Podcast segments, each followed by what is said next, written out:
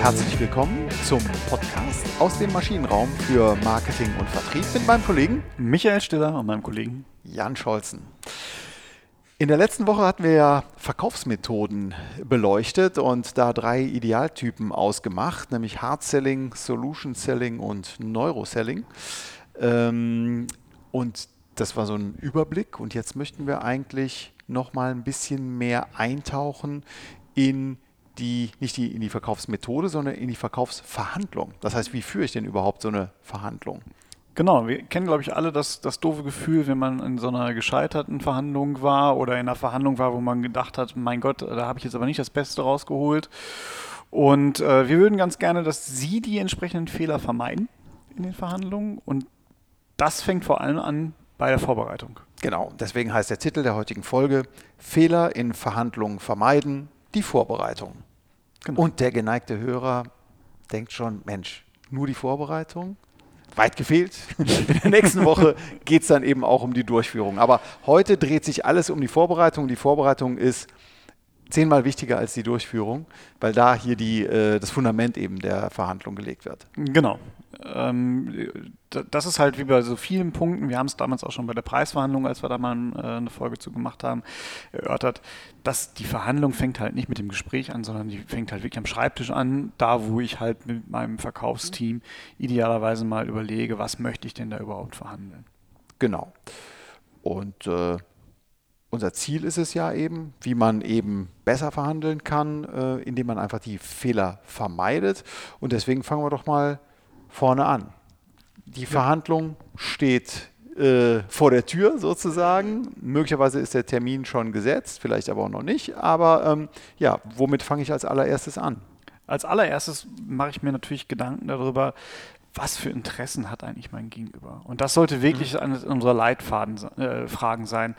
Ähm, ich komme jetzt mal wieder mit einem, äh, weil, weil du es einfach so gut findest mit unserem Persona-Konzept und das würde ich jetzt hier einfach auch mal übertragen auf Unternehmen. Es ist schön zu sehen, den Kollegen Scholzen mal äh, nicht zu einem dummen Witz zu provozieren, weil ihm einfach gar nichts einfällt. Ich habe hab Feedback bekommen, Michael. ähm, ist das so? Ja, das ist so. Auch ich bin gerne immer wieder weiterhin lernbereit. okay, also wir fangen an mit den Interessen. Ähm, Interessen heißt, es gibt irgendwelche Kriterien, die unterschiedlich wichtig sind meinem Gegenüber äh, und die ihn treiben äh, eben in diese Verhandlung. Ne? Genau, und dafür muss ich mich natürlich in mein Gegenüber äh, reinversetzen, egal ob ich jetzt Anbieter bin oder, oder letztendlich derjenige, der das, die entsprechende Leistung kaufen möchte oder das Leistungsangebot in Anspruch nehmen möchte. Ich muss mir immer überlegen, wofür braucht mein, mein Gegenüber das? Was sind äh, die Ziele meines Gegenübers? Ähm, äh, wofür will er die Leistung einsetzen? Wie will er die Leistung einsetzen? Was wann? bedeutet, äh, wann will er die Leistung Ganz genau. einsetzen? Genau. was bedeutet das für ihn persönlich? Das heißt, ich muss wirklich in diese, in diese Prozesswelt in, äh, meines Gegenübers eintauchen, um, um mir zu überlegen, was sind jetzt genau seine, seine Interessen an der Stelle. Genau. Ähm, es gibt ja auch ansonsten ähm, häufig, gerade im, im, im, deutschsprachigen Raum, so diese Tendenz zum Kompromiss. Ne? Auch wenn man, sagen wir mal, man hätte grob die Interessen klar ähm, und dann einigt man sich schon, wir, wir finden Kompromiss. Äh, das ist ganz verrückt. Das ist ja auch äh, gerade bei diesen Interessen redet man ja immer, wir müssen eine Win-Win-Situation herstellen. Das ist auch so. Mhm. Aber Win-Win bedeutet halt nie Kompromiss. Genau nochmal, ganz wichtig, Win-Win ist kein Kompromiss, ne? weil die, beide Seiten möglicherweise oder sehr wahrscheinlich, höchstwahrscheinlich unterschiedliche Interessen haben. Und du hast es mal schön an diesem sogenannten Orangenbeispiel ähm, in der Vorbereitung mir erzählt. Magst du mal das Orangenbeispiel äh, nochmal für unsere Hörerinnen und Hörer ähm, zusammenfassen. Ja, ich, ich, ich, will die Lorbeeren aber jetzt nicht für mich claimen hier, sondern äh, ich habe es aus dem Buch von, von Jack Nasher, Deal, äh, du gibst mir, was ich will. Äh, man mag jetzt von seinem Schreibstil halten, was man will, aber es sind halt ganz gute Sachen dabei und unter anderem dieses Beispiel auch für eine Win-Win-Situation und äh, die, diese Anekdote äh, geht eher so, dass, dass halt zwei Schwestern sich um eine Orange streiten, bis dann irgendwann die Mutter kommt und die halt in der Mitte durchschneidet und beiden eine Hälfte gibt. Das Doofe ist halt nur, die eine wollte die Orangenschale haben äh, oder den Abrieb von der Orangenschale zum Backen und die andere wollte Saft machen. So, letztendlich haben jetzt beide eine Hälfte und beide haben eigentlich verloren. Genau. Und das war ein Kompromiss, ein schlechter Kompromiss und kein Win-Win. Ne? Genau. Das ist nämlich eben kein Win-Win. Genau. Halber Saft, halbe Schale. Ähm, nicht gut. Genau, also von daher ist es total wichtig, ähm, diese Interessen äh, freizulegen, ähm, Ziel- und Interessenskonflikte eben im Vorfeld zu klären. Ähm, aber Interessen ist das eine. Ganz wichtig aus meiner Sicht sind dann aber auch die Gemeinsamkeiten, die wir haben. Ne? Was sind Gemeinsamkeiten von Anbieter und Nachfrager, von den beiden Parteien, Verhandlungsparteien? Genau. Ähm, und was sind möglicherweise auch sehr gegensätzliche Interessen. Ne? Spätestens der Preis ist so etwas. Ne? Äh, ganz bestimmt, klar. Ähm, also, ich, ich, also wobei gegensätzliche Interessen jetzt nicht negativ immer zwingend mhm. sind. Wenn ich zwei gegensätzliche Interessen mit einem Element äh, erreichen kann, dann ist es eigentlich so was, was sehr Gutes mhm. äh, im Grunde genommen. Ähm, aber wichtig ist halt, dass ich mir das klar mache und äh, das, was du gerade gesagt hast, aus diesen Interessen heraus äh, kann ich mir natürlich auch überlegen und das kann ich mir in, schön in so einer Matrize machen, äh, was ist mir wichtig, äh, was ist mir nicht wichtig, was ist meinem Gegenüber wichtig und was ist meinem Gegenüber nicht wichtig und dann kriege ich halt wieder, äh, wir Berater denken ja sehr, sehr gerne in vier Feldern. Ich kriege so eine schöne Vier-Felder-Matrix und das ist eigentlich auch meine Konzessionsmatrix. Konzessionsmatrix. Also was gebe ich für was in der Verhandlung? Ne, jetzt bin ich schon äh, äh, sehr weit in der, in der Verhandlungsvorbereitung drin. Genau. Ähm, ich habe die Interessen geklärt, natürlich meine eigenen, mhm. aber auch die des Gegenüber und kann jetzt gegeneinander simulieren. Also was bin ich bereit für was ähm, ja, aufzugeben, auf, äh, auf den Verhandlungstisch zu legen, damit man am Ende des Tages erfolgreich zum Abschluss kommt. Genau. Äh, ideal ist dabei natürlich immer, wenn ich Dinge oder möglichst viele Dinge identifiziere, die mir total unwichtig sind, die meinem Gegenüber sehr wichtig sind. Äh, damit habe ich natürlich starke Verhandlungsmassen äh, und, und kann halt wunderbar in diese Verhandlungen auch einsteigen. Genau. Genau, sobald die Interessen geklärt sind, äh, gibt es einen nächsten wichtigen Schritt für mich persönlich. Wir brauchen Ziele so ein Evergreen hier im Maschinenraum-Podcast, aber ja. Ziele festlegen im Vorhinein ähm, ist sehr sinnvoll. Und ähm, dann gibt es natürlich einmal zwei Möglichkeiten. Ne? Entweder ich einige mich. Mhm. Was wären denn dann die Konsequenzen einer Einigung? Also ich muss mir halt über diese Konsequenzen muss ich mir halt klar werden. Ne? Im Vorhinein. Also im, im, Vorhinein. Mhm. Ich muss halt genau wissen, was passiert, äh, wenn ich mein Verhandlungsziel durchsetze. Ne? Also das ist, äh, glaube ich, eine ne ganz wichtige Geschichte und ich muss mir auch überlegen, was passiert, wenn ich mein Verhandlungsziel nicht durchsetze. Mhm. Weil dadurch spanne ich eigentlich so meinen, meinen Raum ein. Das ist auch ein bisschen das, was die Harvard-Methode sagt. Die sagt mhm. halt auch, ich brauche halt sowas wie ein, ein Maximalziel ich brauche sowas wie ein Minimalziel oder auch ein Walkaway-Ziel. Mhm. Ähm, und das muss ich aber für beide Seiten mir überlegen. Also ich muss auch für mein Gegenüber überlegen, was ist denn das Maximalziel wahrscheinlich meines Gegenübers mhm. und was ist das Minimalziel. Also dass man die so ein bisschen in, äh, prognostiziert, äh, in welche Richtung das Gegenüber gehen wird. Aber ich glaube, noch wichtiger ist es für sich selber Klarheit darüber zu haben, was möchte ich erreichen ja. und wann ist es für mich äh, Zeit zu gehen, mich freundlich zu bedanken und so weiter. Aber auch der Nichtabschluss, die Nichteinigung kann äh, eben eine Konsequenz oder ein Ergebnis sein der Verhandlung. Äh, das ist wichtig, dass man diesen, diesen Walkaway-Zustand vorher definiert hat. Genau. Und man sollte sich dann auch noch überlegen, was ist denn, und das sagt auch wiederum diese Harvard-Methode, und das ist ein ganz guter Ansatz zu sagen, äh, was ist denn die beste Alternative zu einer Nichtverhandlung? Äh, zu einer Nichteinigung, Entschuldigung. Die beste Alternative zu einer Nichteinigung. Genau. Hm?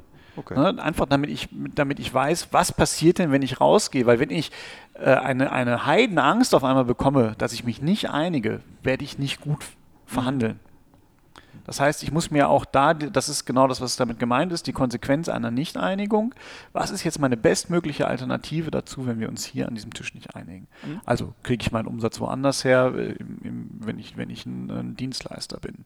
Äh, kann ich mein Produkt woanders beschaffen, wenn ich, wenn ich Verhandlungsführer auf der Beschaffungsseite bin? Mhm.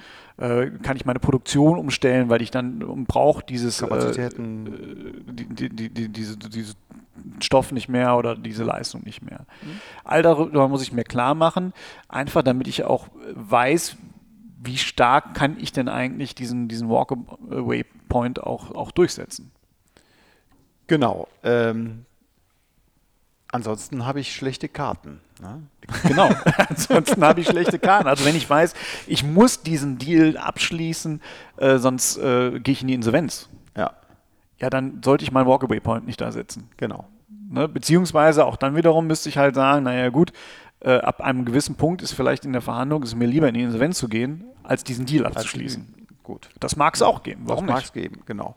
Also wichtig ist dann nochmal hier die Anforderung an die Ziele, an diese realistischen Ziele, mhm. die für mich als Unternehmen äh, Sinn machen, äh, um die ähm, zu definieren. Und da haben wir uns jetzt mal nicht an unserer schon mehrmals ähm, behandelten fünf Zieldimensionen orientiert, sondern wir haben uns mal an den Smart-Zielen, die ja auch bekannt und gängig und ähm, weit verbreitet sind, orientiert. Smart-Ziele, das waren ja, das ist, setzt sich halt aus den einzelnen Buchstaben zusammen, der, der, der, der Zielanforderung. das Ziel muss spezifisch sein, also ich muss Art und Ausmaß genau kennen. Mhm. Das Ziel muss messbar sein. Ich muss es nachvollziehen können, ob ich es erreiche oder nicht. Jetzt ist so eine, da sind wir beide nie so richtig happy mit. Äh, es muss akzeptierbar sein, ja, es äh, muss konsensfähig sein. Weiß ich gar nicht, ob es wirklich konsensfähig sein muss, zwingend. Mhm. Was aber schon so ist, es muss realistisch sein. Ja. Ja, es muss erreichbar bleiben mhm. ähm, und es muss den, äh, den, den, Zeitrahmen mit berücksichtigen. Also wann soll denn welches Ausmaß äh, erreicht sein? Ganz genau. Also smart kann man sich gut, gut merken eben. Ähm, das ja, dann hier und da äh, so ein bisschen. Ähm, ja, wann die, ist ein Ziel akzeptierbar, wann nicht? Also das genau, das ist so, wo wir uns ein bisschen reiben. Egal. Also wir wollen hier keine akademische Diskussion aufmachen. Also möglichst klare, objektive und messbare Kriterien müssen es sein. Maximalziel ist definiert, Walkaway-Ziel ist defi äh, definiert. Ja, und eben was dazwischen liegt, das ist der Einigungsraum. Genau. Das ist genau der, der Bereich, in dem ich halt meine Konzession machen kann. Äh, das, dafür habe ich ja vorher noch meine Konzessionsmatrix gemacht. Mhm. Und äh, in diesem Bereich kann ich mich halt einigen. Das ist die Idee des Ganzen. Genau. Ähm, wir haben uns vielleicht an dieser Stelle ähm, auch von Literatur leiten lassen, äh, nicht nur vom äh, Herrn Nescher äh, mit seinem mit, ähm, Titel Deal, sondern auch vom deutschen ähm, Verhandlungspapst Herrn Matthias Schranner. Ähm, wirklich sehr äh, lesbar, sehr pragmatisch. Er hat auch einige äh, Titel zu dem Thema Verhandlungen äh, geschrieben. Kommt, äh, glaube ich, heute ist er in der Businesswelt sehr, sehr aktiv und hat früher äh, Polizeiverhandlungen geleitet. Verhandeln im Grenzbereich, das ist so ein äh, Bestseller von ihm. Ja, Gut. Glaub, das war das erste von ihm, genau. genau. Ja, ähm. also, aber wenn wir jetzt nun ähm, Maximalziel definiert haben, Walkaway-Ziel definiert haben und die Differenz ist der, ist der Einigungsraum. Äh, genau, wie gehe ich denn dann, wie bereite ich mich denn dann weiter vor, ähm, um für eine für mich gute Verhandlung zu führen? Ich glaube, da wichtig ist auch, dass, dass wir uns nochmal überlegen, wie soll denn eigentlich das Verhältnis nach der Verhandlung sein, weil das gibt mir halt auch nochmal äh, die Frage nach dem entsprechenden Spielraum. Also wie, mhm. wie, wie hart gehe ich jemanden an in der Verhandlung? Ne? Um mal da mal die Brücke äh, im Bereich des Hard-Selling, da sagen wir nicht, wir wollen danach noch gute Freunde sein, sondern wollen wir den, den Abschluss gemacht haben, den genau. bestmöglichen Abschluss haben. Wenn ich natürlich aber auch in zukünftige Verhandlungen denke, dann muss ich halt mir auch da überlegen, wie hart ich dann bestimmte Verhandlungsziele setze und wie hoch ich eigentlich bestimmte mhm. Äh, Anker setze. Das ist, glaube ich, so ein Punkt. Und das andere ist aber auch der Bereich äh, Framing äh, den ich mir überlegen muss. Es gibt halt einen, einen ähm, das ist ein gemeiner Trick eigentlich. Äh, man nennt ihn den Decoy-Effekt, also den Köder-Effekt, mhm. den ich setzen kann. Und das hat äh, zum Beispiel ein, ein äh, Prof von, vom MIT, dessen Name mir jetzt gerade in dem Moment leider entfallen ist, äh, mal ausprobiert. Shelley? Hieß er nicht Shelley? Naja, es war nicht Shell. Ähm, ich ich, äh, ich reiche es im, im Blog nach, würde ich sagen. Da würde ich sagen, ah doch, Dan äh, Ariely. Dan Ariely, okay. Genau, äh, MIT-Ökonom. Und der hat einen Versuch gemacht, und zwar hat er seinen Studenten äh, zwei Reisen angeboten und hat gesagt, entweder Paris äh, inklusive Frühstück oder Rom inklusive Frühstück. Und ähm, beide Alternativen sind halt ungefähr gleich äh, gewählt worden. Mhm. Und dann hat er einer zweiten Versuchsgruppe äh, die Alternativen angeboten, Paris inklusive Frühstück, Rom inklusive Frühstück oder Rom ohne Frühstück. Und das ist so ein, äh, man, man nennt das auch äh, den Effekt der asymmetrischen Dominanz. Also Rom ohne Frühstück wird natürlich komplett dominiert von Rom mit Frühstück. Mhm. Rom ohne Frühstück und Paris mit Frühstück kann aber durchaus irgendwie äh, von dem einen oder anderen äh, gleichwertig angesehen werden. Aber trotzdem führt es dazu, dass jetzt mehr von den Kandidaten Rom mit Frühstück genommen haben als vorher. Und das ist einfach nur, ich habe jetzt eine Alternative dazu gestellt, mhm. die äh, einfach schlechter ist mhm. als alle anderen Alternativen. Und dadurch bekomme ich halt, äh, nen, nen, wird meine Alternative ein bisschen attraktiver insgesamt. Ja, sehr interessant. Also das ist quasi, ja, es gehört zum Framing, ne? Es Hört gehört interessant es, an, ist es aber nicht, oder? Doch, ja, doch, doch, na klar. Das ist das Frame, Nein, klar. Ähm, ich, ich denke gerade nur so ein bisschen äh, nach. Das ist, äh, das ist, gut, weil natürlich auch bei einem, ähm, ich kenne es von BMW, das ist sowas, die haben äh, natürlich ihr Flaggschiff, den, den 5er BMW und der ist deswegen so äh, auch vom, vom Pricing her doch relativ hoch. Warum? Ähm, nicht, weil es so viel Konkurrenz gibt, sondern weil es darüber auch die 7er-Reihe gibt, die quasi sehr selten verkauft wird. Aber die zusätzliche Alternative des 7ers, einer möglicherweise bessere Alternative äh, oder höherpreisige, hilft dabei eben, dass man nicht so stark in, ein, in, in eine Abwertungstendenz kommt beim Fünfer. Ja, äh, es spielen viele Effekte eine, eine, eine Rolle. Ähm, ich habe da natürlich auch, ich kann auch mit Compromise-Effekt arbeiten. Mhm. Ich, ich, kann mir auch überlegen, ich habe eine besonders äh, hochwertige Alternative, ich habe aber auch eine Alternative, die äh, eher so in No-Frills-Ansatz geht, der, die Kunden neigen dazu, in die Mitte zu gehen. Tendenz ich, zur Mitte, ganz genau. Das, das ist so die, die mhm. Tendenz zur Mitte. Ähm, da gibt es unterschiedliche Möglichkeiten, Frames zu setzen. Genau. Ähm, Nochmal, äh, bevor wir hier zu weit abdriften. Genau. ähm, äh, zum, äh, wir waren beim äh, Einigungsraum, also Maximalziel, Einigungsraum, dann Walkaway-Ziel. Mhm. Ähm, und wir wollen bewusst in Anführungsstrichen schlechte Alternativen, also die, die wir gar nicht anstreben, ähm, in die Verhandlungen mit reingeben, um einfach aus diesem breiteren alternativen Raum, ähm, dem breiteren alternativen Raum zur Verfügung zu stellen. Genau. Ne, das ist halt immer ein, ein probates Mittel, äh, Dinge mit anzubieten, die äh, nicht attraktiv erscheinen. Genau. Einfach. Ne? Also auch wenn Sie eine Dienstleistung machen, das können Sie selber machen, das könnten Sie auch selber machen, aber es hat dann natürlich viel Arbeit für Sie. In diesem Moment lasse ich vielleicht meine Alternative deutlich attraktiver erscheinen. Mhm. Genau. Gut, also sich über die Alternativen Gedanken machen, was ich ähm, in der Verhandlung ähm, anbiete. Mhm. Gut, wie soll das Verhältnis nach der Verhandlung sein? Hast du schon gesagt. Jetzt ist es wichtig, äh, ein bisschen persönlicher zu werden und zwar in der Gesprächsvorbereitung so vorzugehen, dass man sich nämlich fragt, äh, wer von uns setzt sich denn jetzt dahin? Genau. Ähm, auch da muss ich natürlich gerade in, in B2B-Verhandlungen, gerade dann, wenn, wenn es anfängt, äh, auch, auch intensivere Verhandlungen zu geben, weil, weil, das, weil wir halt über höhere Investitionen zum Beispiel sprechen, da hat sich dann die FBI-Methode eigentlich ganz gut. FBI, also die FBI, nicht, nicht, die CIA-Methode, sondern die FBI-Methode. Äh, genau, ähm, auch das äh, propagiert im, im Grunde genommen Herr Schranner in, in seinen mhm. ähm, Büchern. Und in, diesen, äh, in dieser FBI-Methode gibt es im Wesentlichen drei, ähm, äh, drei Rollen. Drei Rollen, ganz genau. Hm? Also ich habe zum einen den Entscheider. Der Entscheider, der ist immer im Hintergrund. Und der Entscheider ist auch derjenige, der letztendlich die Ziele festlegt. Also das, was wir vorhin besprochen haben, Maximalziel, Walkaway-Ziel, das legt der Entscheider fest. Genau. Der Entscheider sollte aber idealerweise nicht im Besprechungsraum sein. Der sollte nicht im Verhandlungsraum sein. Der, mhm. der ist nicht da. Genau. Und Hintergrund, warum man diese, aber nee, lass uns erstmal die, äh, die drei Rollen ähm, genau. äh, beschreiben und dann sagen wir, warum das so ist. Hm? Genau. Dann haben wir den, den Verhandler, also derjenige, der wirklich das Gespräch führt. Der stellt sich vor, der äh, gibt auch seine Stellung im Unternehmen preis.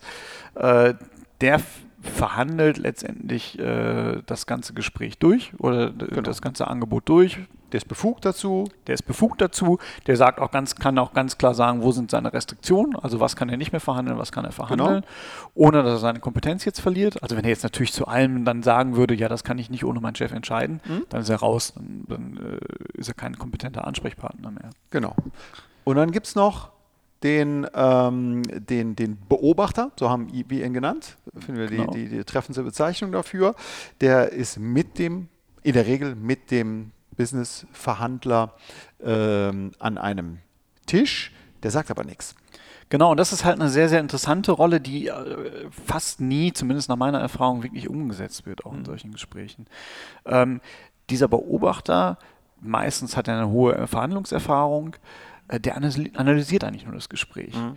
Der gibt dann in, in dem Verhandler Impulse, mischt sich aber nie in das Gespräch ein sondern er will nur analysieren, er will nur aufnehmen, er will nur beobachten.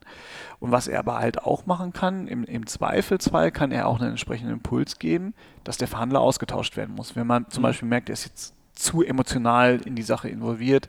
Der äh, kann nicht mehr rational agieren, der Verhandler, oder ist verbrannt auch vom Kunden. Auch das kann ja schon mal passieren in, in der, im Eifer eines Gefechts. Mhm. Dann ist der, der Beobachter derjenige, der den entsprechenden Impuls gibt, den, den Verhandler rauszieht aus dem Gespräch und gegebenenfalls durch einen neuen Verhandler ersetzt. Aber er selbst geht nicht rein in das Gespräch. Genau. Also ich habe es mal so ähm, ein bisschen flapsig als ersten Airbag für die Verhandlung äh, bezeichnet ja. und der, der Entscheider der dritte im Bunde, ist gar nicht drin. Das ist der zweite Airbag. Mhm. Und warum ist das so? Wer alleine Wer alleine verhandelt, der ist rational und emotional sehr stark eingebunden. Und das Thema Emotion ist ganz gefährlich. Ja. Äh, also Emotionen sollten vermieden werden in, äh, in Verhandlungen. Ähm, und deswegen ist einmal der Beobachter sehr gut, um alle Beteiligten wieder rational auf, den, auf, auf den Teppich zu holen und, ähm, und ein bisschen aufzupassen eben auf, mhm. den, auf den Verhandler. Und ähm, damit nimmt man so ein bisschen den Druck raus, setzt aber gleichzeitig den klaren Rahmen. Das, sind un, das ist unser Verhandler, das ist unser, man, man nennt den dann nicht Beobachter, aber den äh, setzt man in die Verhandlung mit rein. Das, ist unsere, das sind unsere Vertreter unseres Unternehmens und die dürfen jetzt im abgesteckten Rahmen verhandeln. Ja, also es erhöht den Druck natürlich, um zu einer Einigung zu kommen.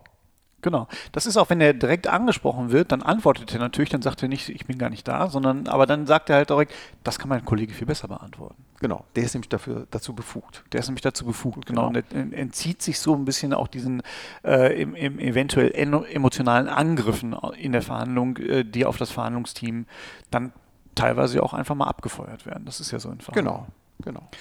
Ich glaube, wichtig dabei ist auch, dass Verhandler und Beobachter, das ist jetzt keine, äh, keine hierarchische Angelegenheit, mhm. sondern es kann durchaus sein, dass der Beobachter beim nächsten Kunden mal der Verhandler ist und, und der Verhandler der Beobachter wird mhm. äh, bei einem anderen Kunden. Genau, also es ist ein klares Rollenverständnis. es ist einfach nur ein Rollenverständnis, es hat keine Hierarchie. Offene Frage, hast du schon mal Erfahrungen damit gemacht?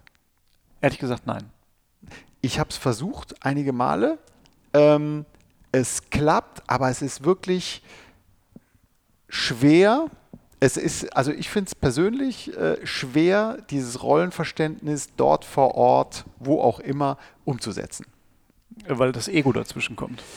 Wahrscheinlich. Äh, ja. äh, die Disziplin fehlt meinem Kollegen oder mir oder hat häufiger. Es funktioniert aber. Also grundsätzlich ist es gut. Äh, es, es, gibt auch nicht die 100% perfekte Lösung. Ähm, aber ähm, man muss sich doch gerade als Beobachter sehr, sehr stark am Riemen reißen, um ähm, da eben nicht in die Zweitverhandlerrolle, die die Fehler auswetzt, äh, da rein, rein, zu, reinzuschlüpfen.